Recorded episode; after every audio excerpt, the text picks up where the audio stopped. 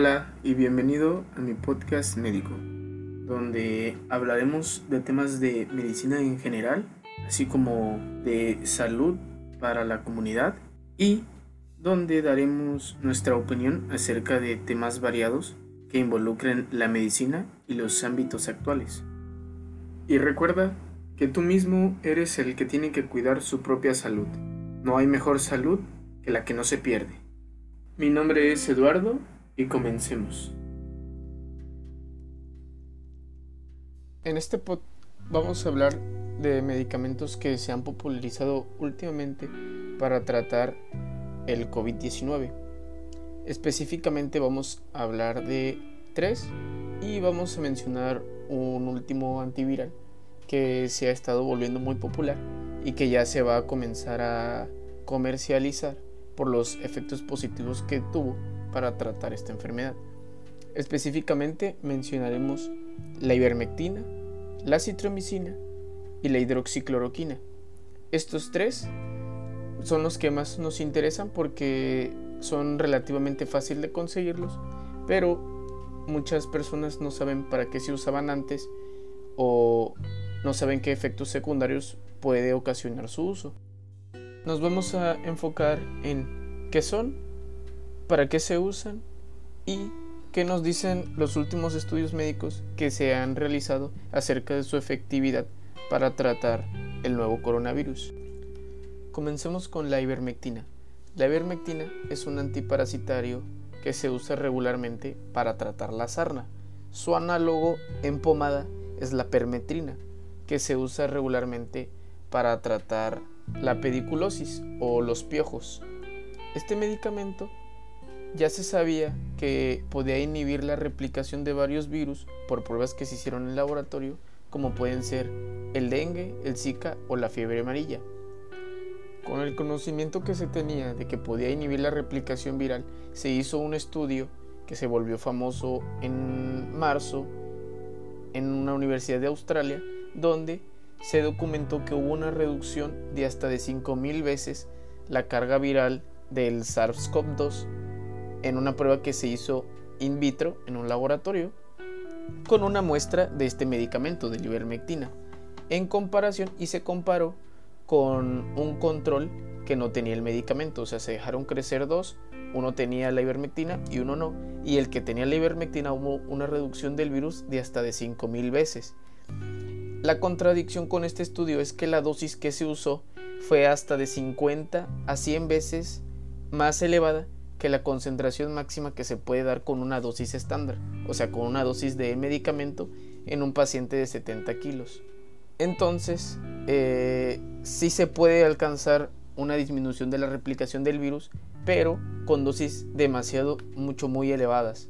Por lo que podemos concluir que este estudio sugiere que los niveles de ivermectina con una actividad significativa para disminuir la capacidad de replicación del SARS coronavirus 2 se podría alcanzar siempre y cuando se aumenten las dosis a niveles potencialmente tóxicos que no se pueden alcanzar regularmente en una persona de peso promedio. En la práctica, este medicamento se utiliza como un tratamiento de rescate, pero siempre asociado con otras medidas de soporte los estudios en los que se ha utilizado la ivermectina, si hay cierta mejoría de los pacientes, no se le puede atribuir al simple uso de la ivermectina, ya que siempre está acompañado de otras medidas terapéuticas. Entonces, la ivermectina sí pudiera tener cierta actividad en contra del nuevo coronavirus, pero a dosis altas y siempre acompañado de otras medidas terapéuticas, nunca dando solamente la ivermectina. Ahora sigamos con la acitromicina. La acitromicina es un antibiótico de la familia de los macrólidos. Este ha sido utilizado para tratar múltiples infecciones causadas por bacterias. Entre las más destacadas para el uso contra el coronavirus es que se usa regularmente en los hospitales para tratar neumonías atípicas. ¿Qué quiere decir? Que se usa para tratar neumonías que son causadas por agentes que no son comunes y donde los antibióticos tradicionales no causan una mejoría de la sintomatología del paciente. Muchos de nosotros sabemos que este tipo de medicamentos no se da para infecciones virales, porque el simple hecho de ser un, un, antibiótico no quiere decir que va a ser efectivo, de hecho no es efectivo para tratar infecciones virales.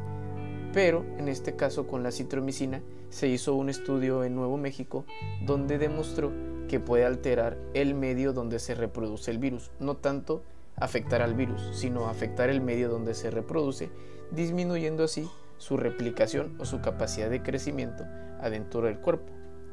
Con esto en mente y acompañado de los resultados obtenidos por estudios realizados en otros lugares donde se combinó la acitromicina con la hidroxicloroquina, se llegó a la conclusión de que podía potenciar el efecto de la hidroxicloroquina, como se planteó en un estudio que se realizó en Francia, del cual hablaremos ahora que comencemos con la hidroxicloroquina.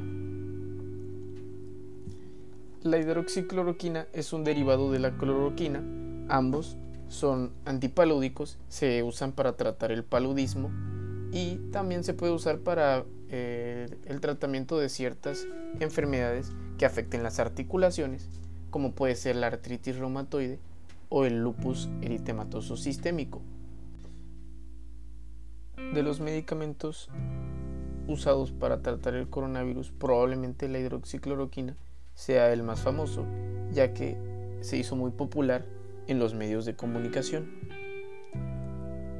En varios estudios que se realizaron usando la hidroxicloroquina, se concluyó en muchos de ellos que podría ocasionar cierto beneficio en pacientes afectados del COVID-19 ya que varios estudios reportaban una disminución de los días de hospitalización de los pacientes, así como cierta mejoría clínica.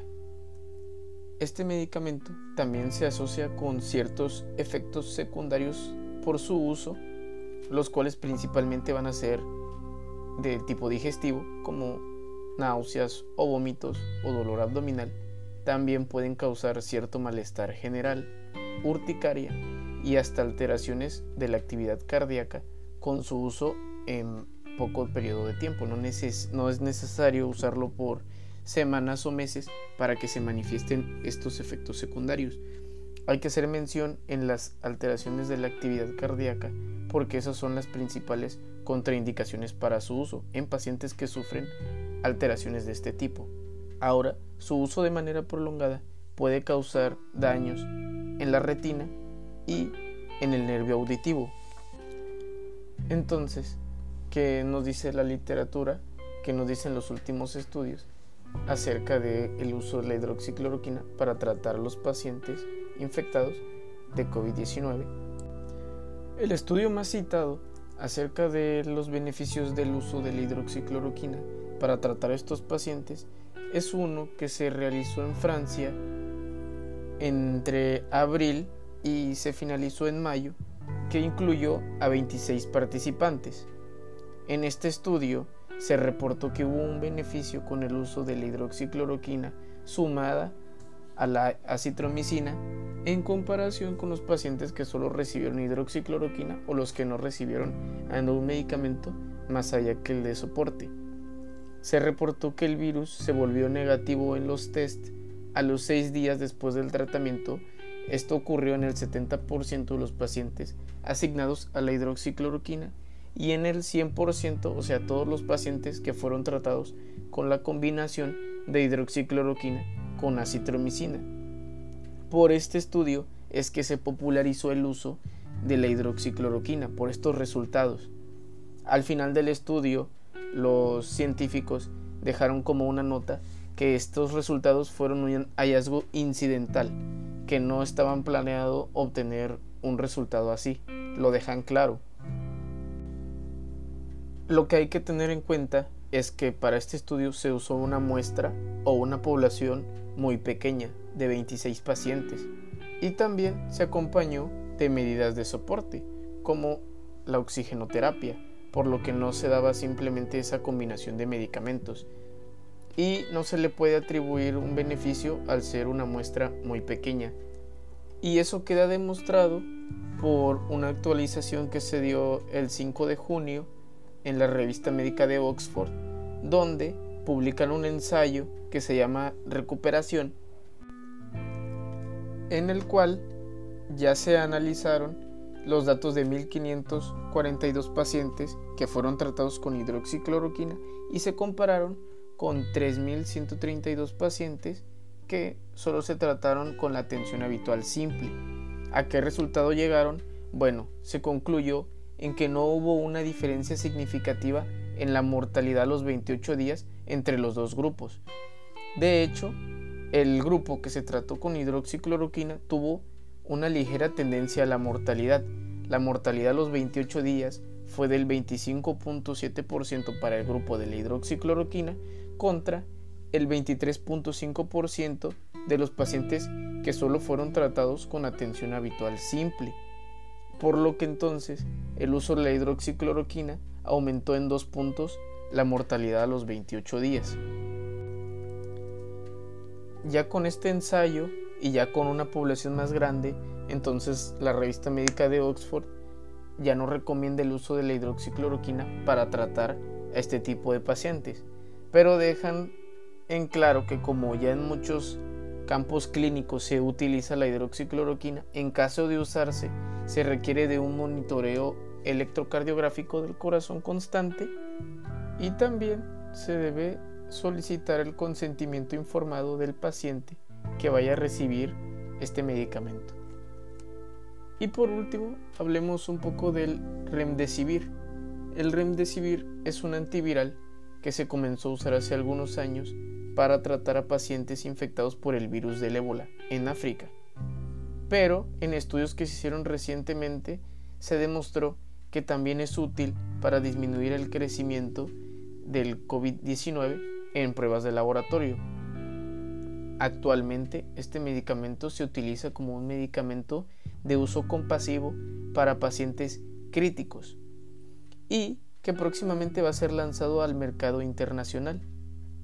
Para este medicamento hablemos de un estudio que se realizaron en varias partes del mundo y que juntó a 53 pacientes que estaban en estado crítico, donde se obtuvo que 36 de esos 53 pacientes, o sea, el 68% presentó una mejoría clínica. Se obtuvo una mortalidad del 22% y el otro 10% no se le pudo dar seguimiento.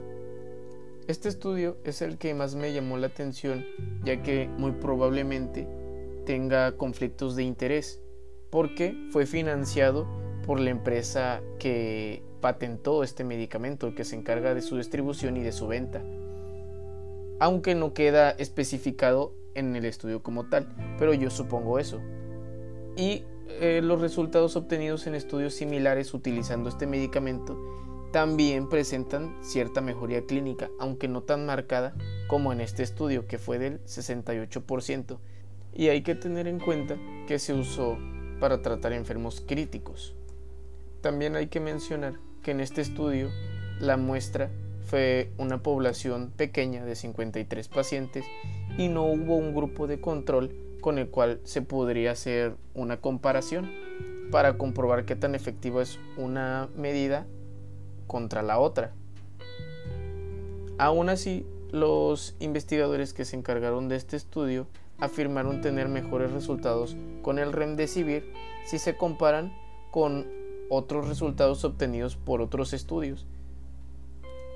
Por ejemplo, si se comparan otros estudios donde se utiliza la hidroxicloroquina o simplemente el manejo terapéutico simple. Comparados con los estudios donde se utiliza el remdesivir, este presenta mejor beneficio terapéutico y mejor curso clínico que los otros estudios. Eso es lo que afirman los encargados de este estudio que les mencioné. Otro problema relacionado con el remdesivir es su precio. El tratamiento completo para una persona va de los 2.300 a los 3.300 dólares, lo que serían aproximadamente de 52.000 a 75.000 pesos mexicanos. Y no es solo eso, sino que también Estados Unidos compró el equivalente del 90% de la producción de este medicamento para tres meses, O sea que Estados Unidos va a tener el 90% de este medicamento y el resto del mundo va a tener el otro 10%, si es que lo pueden pagar. Entonces, el Remdesivir es un medicamento que ha demostrado ser efectivo para alterar el curso clínico de la enfermedad hacia la mejoría con el inconveniente de su precio y su disponibilidad. Entonces, de estos datos, ¿qué conclusiones podemos sacar? Bueno, estos medicamentos sí pueden ser efectivos para tratar a los pacientes críticos en las unidades de manejo especializadas, aunque no se disponga todavía de la literatura suficiente para asegurar su beneficio. Se necesitan hacer más estudios y con un mayor número de participantes para poder asegurar la efectividad y seguridad de estos medicamentos. También hay que tener en cuenta que no es simplemente el uso de estos medicamentos. Todas las terapias se acompañan de medidas de soporte como la oxigenoterapia, la posición y el monitoreo constante. Por eso, antes de usar cualquiera de estos medicamentos, lo primero que hay que hacer es consultar a un médico de confianza. ¿Por qué? Porque como ya vimos, muchos de estos medicamentos tienen efectos secundarios y hay que individualizar cada caso para poder conocer el estado del paciente y si presenta alguna contraindicación para el uso de cualquiera de estos medicamentos. Recuerde que no hay que automedicarse, ni tampoco hay que comprar el medicamento sin una orientación médica, porque podrías quitárselo a alguien que muy probablemente sí lo vaya a necesitar. Lo mejor que se puede hacer para protegerse es tomar decisiones informadas. Recuerda que las únicas medidas capaces de disminuir el tránsito del virus en nuestra población son las medidas de distanciamiento social y de autoaislamiento en casa. No olvides que no hay mejor salud que la que no se pierde. Yo soy Eduardo y muchas gracias por escuchar.